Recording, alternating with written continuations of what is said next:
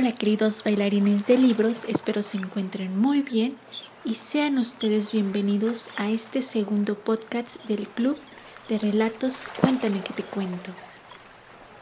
Esta noche tenemos a dos grandes chicas amantes de la literatura quienes nos contarán un par de relatos. Ellas son nada más y nada menos que Fer de Fer Libros por Leer y la booktuber Ale Castillo. Muchas veces hemos escuchado que la realidad supera la ficción en muchos sentidos y principalmente en lo cotidiano. Y sí, en lo cotidiano porque allí podemos encontrar lo normal, entre comillas, ya que la palabra normal puede ser una buena cortina para aparentar los verdaderos sucesos. Es por eso que Fer entre libros nos dice algunos de los universos literarios en donde jamás estaría. Hola, soy Fer del podcast Fer Libros por Leer y primero que nada quiero agradecer a la cuenta Bailando entre Libros por invitarme a su podcast me dijo que estaría cool que por estas fechas de octubre contara alguna anécdota personal escalofriante, pero para bien o para mal, la verdad es que jamás he tenido alguna experiencia paranormal. Mi vida es bastante tranquila al grado de ser aburrida. Así que pensé que estaría bien hablar sobre mundos ficticios o pieles de personajes de los libros en los que me daría miedo existir. Y estos no son necesariamente libros de terror. Algunos son libros de incluso romance y otros de novela negra. Así que primero que diré que no me gustaría estar en Al final mueren los dos por Adam Silvera, ya que es un universo en el que existe una compañía que, que existe una compañía que te llama y te dice que morirás en las siguientes 24 horas. No te especifica si será en los primeros segundos o en todo el día, y pues realmente es una idea que me agobiaría bastante, porque a decir verdad no estoy muy interesada en saber qué día moriré. A pesar de que en este universo existen como aplicaciones para conocer a una persona que también está pasando sus últimas 24 horas y pues te da opciones y oportunidades para tener experiencias únicas en la vida, realmente no me gustaría la idea de saber que estoy viviendo mis últimas 24 horas. El siguiente es Fahrenheit 451 de Ray Bradbury, que es un universo en el que están prohibidos los libros. Ya de entrada, ¿qué clase de universo es ese? Y se encargan los bomberos, de hecho, de incendiar estos libros. Es una distopía bastante aterradora en la que se rige el mundo por la ignorancia, que vaya, no estamos muy alejados, pero el hecho de que prohíban los libros y cualquier cosa relacionada a la lectura es algo que sin duda temería de ver. El siguiente es un personaje en cuya piel no me gustaría estar, y es en la del Dr. Frederick Stark, del libro del psicoanalista por John Katzenbach, ya que a este personaje le llega una carta misteriosa y le dice que tiene que suicidarse o algún ser amado o algún conocido saldrá perjudicado o tal vez podría morir.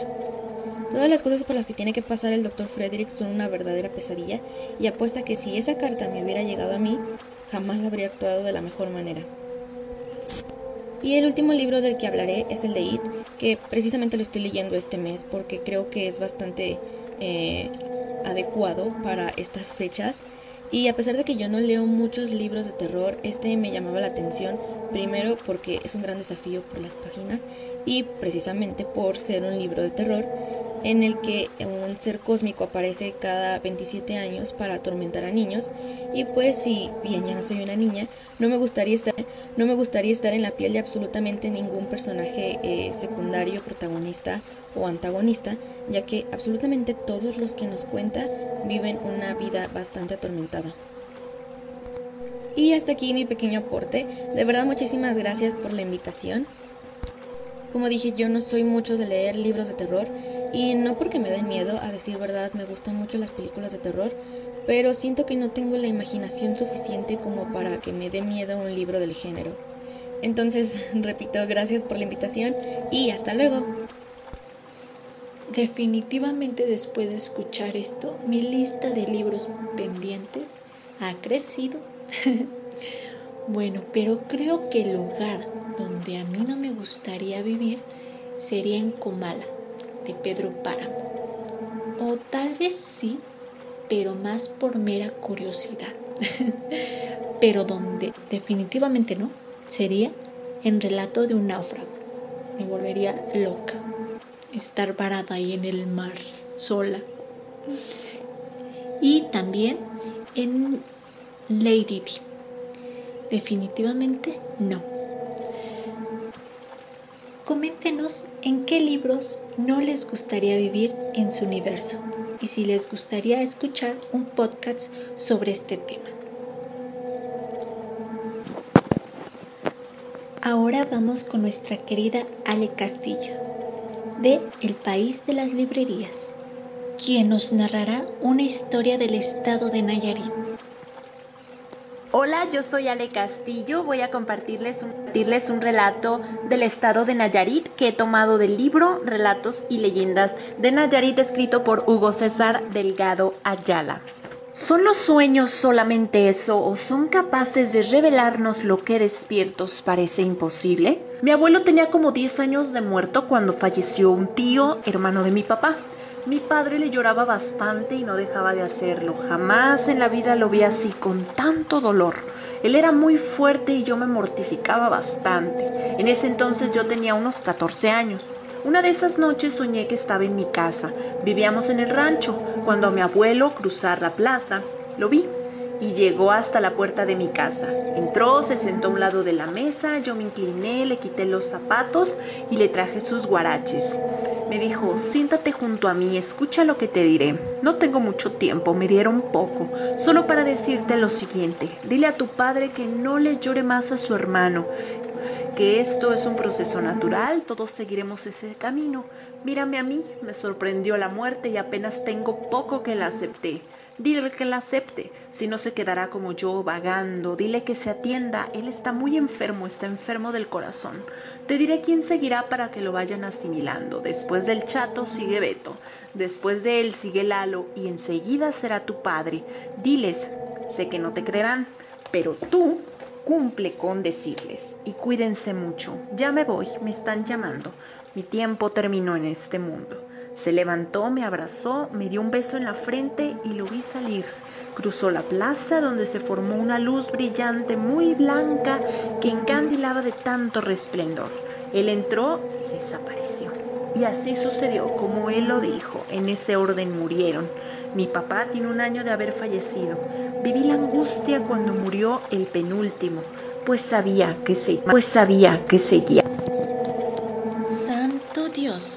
¿Ustedes qué harían si alguien les viniera a decir el orden de las muertes que habrán en su familia? Es una respuesta para pensarse. Lo que haría yo les diría a mis familiares y trataría de cuidarlas si es que morirán por alguna enfermedad y disfrutarlas hasta el último día de su vida. Pero ¿saben qué? Además este relato cae como anillo al dedo, pues el domingo es primero de noviembre, así que por estos días nuestros familiares nos vendrán a visitar. Y qué bonita es esta tradición, tener esa ilusión de que nuestros seres queridos nos visitan como en el relato, como en el relato, aunque sea por medio de un sueño. Y saben que ahora que me acuerdo, hay una canción que igual tiene una historia similar a la del relato. Tal vez ustedes la conozcan, se llama Historia de un sueño de la oreja de Van Gogh. Y recuerdo que esa canción me encantaba escucharla después de que falleció mi abuelita, porque me hacía sentirla un poco más cerca, me hacía recordar aquellas noches en donde ella me leía y nos quedábamos dormidas, así de la nada. Pues ha sido todo por esta noche. Muchas gracias por habernos escuchado y muchas gracias a Fer y Ale, dos bookstagramers super lindas y ambas con un contenido de calidad y a quienes admiro mucho. Así que no se olviden de seguirlas en sus redes sociales. A Fer la pueden encontrar en Instagram y en Spotify como Fer Libros por Leer y Ale como el país de las librerías, tanto en Instagram como en YouTube. Yo soy Isabela Serna y si quieres participar con un cuento, relato o acontecimiento, no te olvides de mandarme mensaje a mi Instagram arroba bailando entre libros 20. Así que hasta la próxima.